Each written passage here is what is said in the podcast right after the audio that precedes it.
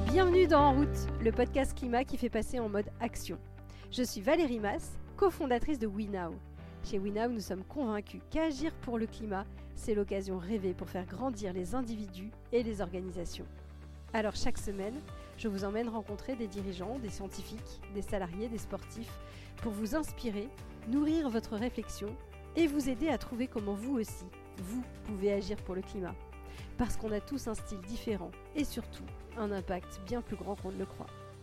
Et parce que c'est important d'avoir des exemples concrets, je suis heureuse de démarrer avec l'épisode d'aujourd'hui un nouveau format d'épisode que je vous proposerai régulièrement sur le podcast. C'est un format que j'ai appelé Ça se partage by En route. Ça se partage, qu'est-ce que c'est? Ce sont des épisodes courts de témoignages de personnes qui racontent un changement qu'ils ou elles ont réussi dans leur vie et qui a un impact positif sur le climat. Le changement au quotidien, en gros, par ceux qui le vivent et qui ont envie de partager ce qu'ils vivent. Cette semaine, je reçois Sébastien Gaudy qui a réussi à adopter la boîte mail zéro. Il nous explique comment il a fait, ce qui l'a poussé à le faire et ce que ça fait quand elle est vide. Vous êtes prêts à passer en mode action? Alors, en route Bonjour Sébastien. Bonjour Valérie. Merci beaucoup d'avoir euh, accepté de répondre à ce podcast. Alors Sébastien, on va parler de boîte mail. Il paraît que ta boîte mail est aujourd'hui vide. Exactement. Et alors je voudrais juste savoir comment elle était avant. Avant, elle était très très très pleine. J'avais euh, 1000 mails dans ma boîte qui arrivaient euh, quasiment tous les jours. C'était ingérable, très anxiogène, l'horreur d'ouvrir la boîte mail le matin. Et alors, qu'est-ce qui t'a fait changer? Alors qu'est-ce qui m'a fait changer? Euh, Déjà le, fait que voilà, je pouvais plus gérer ma boîte, donc c'était plus du tout un outil professionnel euh, ad- adapté. Le confinement aussi, euh, c'était au même moment. Et alors pourquoi le confinement, le confinement a géné- généré plus de mails? Le confinement a généré, oui, aussi plus de mails et aussi de, le fait de devoir être à distance de mes équipes, c'était une contrainte supplémentaire voilà, dans le quotidien. Donc, ça rajoutait une pression, un, un éloignement et, et aussi un besoin de, bah, de se mettre au travail à distance et d'apprendre une nouvelle façon de travailler. Euh, du coup, voilà, je me suis dit euh, comment font les sociétés qui travaillent bien à distance? Du coup, je me suis intéressé à Google et à Facebook notamment. Et, euh, et en m'intéressant à ce sujet, j'ai vu qu'ils avaient des méthodes aussi pour gérer les boîtes mail et aller vers la boîte mail zéro. Et du coup, je me suis intéressé à cette méthode en tirant, la ficelle de plus en plus loin. J'ai essayé de comprendre, j'ai essayé de me l'approprier, de me dire comment moi je pourrais mettre ça en place. Parce que c'est bien beau de dire boîte mail zéro, mais ça veut rien dire finalement si on ne sait pas comment la mettre en place.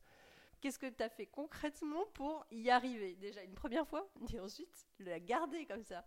Donc j'ai commencé par une première étape de mettre en place des règles de, re- de direction de, de messages dans des dossiers pour déjà enlever tout ce qui n'était pas pertinent à consulter au quotidien mais qui était plus du besoin d'a- d'aller requêter sur certains un mail euh, à l'occasion. Donc, euh, donc j'ai mis toutes les newsletters dans un dossier d'archives spécial newsletter.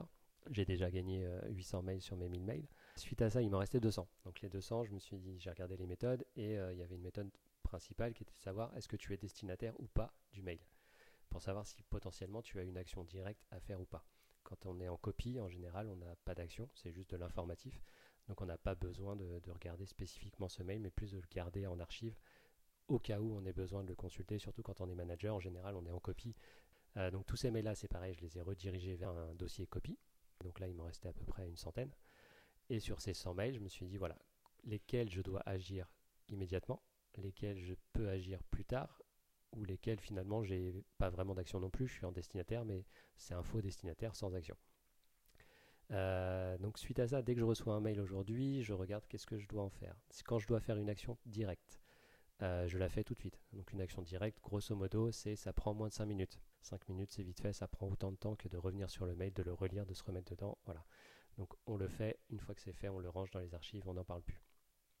Les mails où j'ai une action à faire mais qui me nécessite plus de 5 minutes, je me planifie une tâche. Donc j'ai la to-do d'Outlook qui m'aide bien pour ça. Je planifie une tâche avec une échéance précise, une date à laquelle je dois commencer euh, la mission, euh, le, traitement du mail. Et à partir de là, je range également le mail dans les archives. Il ne m'intéresse plus puisque j'ai déjà planifié mon activité, il est dans ma to-do. Et si j'ai besoin d'accéder à ce mail au moment d'activer ma to-do, je clique dans la to-do et j'ouvre le mail.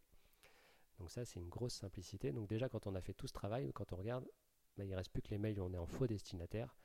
On les, on les supervise rapidement, on les lit en diagonale, on voit qu'on n'a pas d'action, on les range dans les archives et c'est fini. Et à partir de là, on regarde sa boîte et on se dit, il n'y a plus rien, c'est magique. c'est pas viable. Et t'as pas eu peur quand tu as commencé à faire cette méthode, soit de perdre des mails, euh, soit de passer trop de temps à ranger euh, c'est- pas des peurs qui t'ont habité au départ?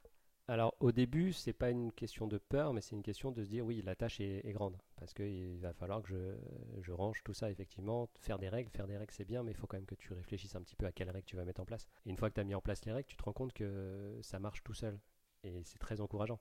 Une fois que tu vois que ton Outlook range tout seul les mails, tu te dis ah mais j'ai pas à le refaire tous les jours, donc finalement je vais peut-être pouvoir bien l'entretenir au quotidien et ça va marcher. Donc c'est très stimulant parce que tu as fait un effort, tu es récompensé immédiatement par l'effort euh, le lendemain dès que tu charges ta boîte mail ou même dans la journée. Tu vois que ça fonctionne, que tes mails n'arrivent plus là, ils vont se ranger tout seuls. Donc déjà, tu es soulagé immédiatement. Et rien que ça, c'est euh, bah, très stimulant. Il y a L'effort euh, récompensé immédiatement, c'est pour le stress, ça te fait retomber tout de suite et, et une petite poussée d'adrénaline derrière qui dit ouais, j'ai bien fait en fait, ça va aller vite.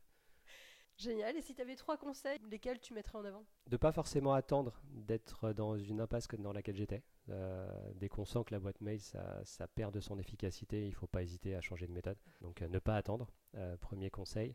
Deuxième conseil, bah, en parler à, à ses collègues qui éventuellement seraient déjà passés par ce cas-là et qui auraient des best practices à, à partager. Et dernier conseil, bah, de faire l'effort de la maintenir parce que c'est pas un si gros effort que ça.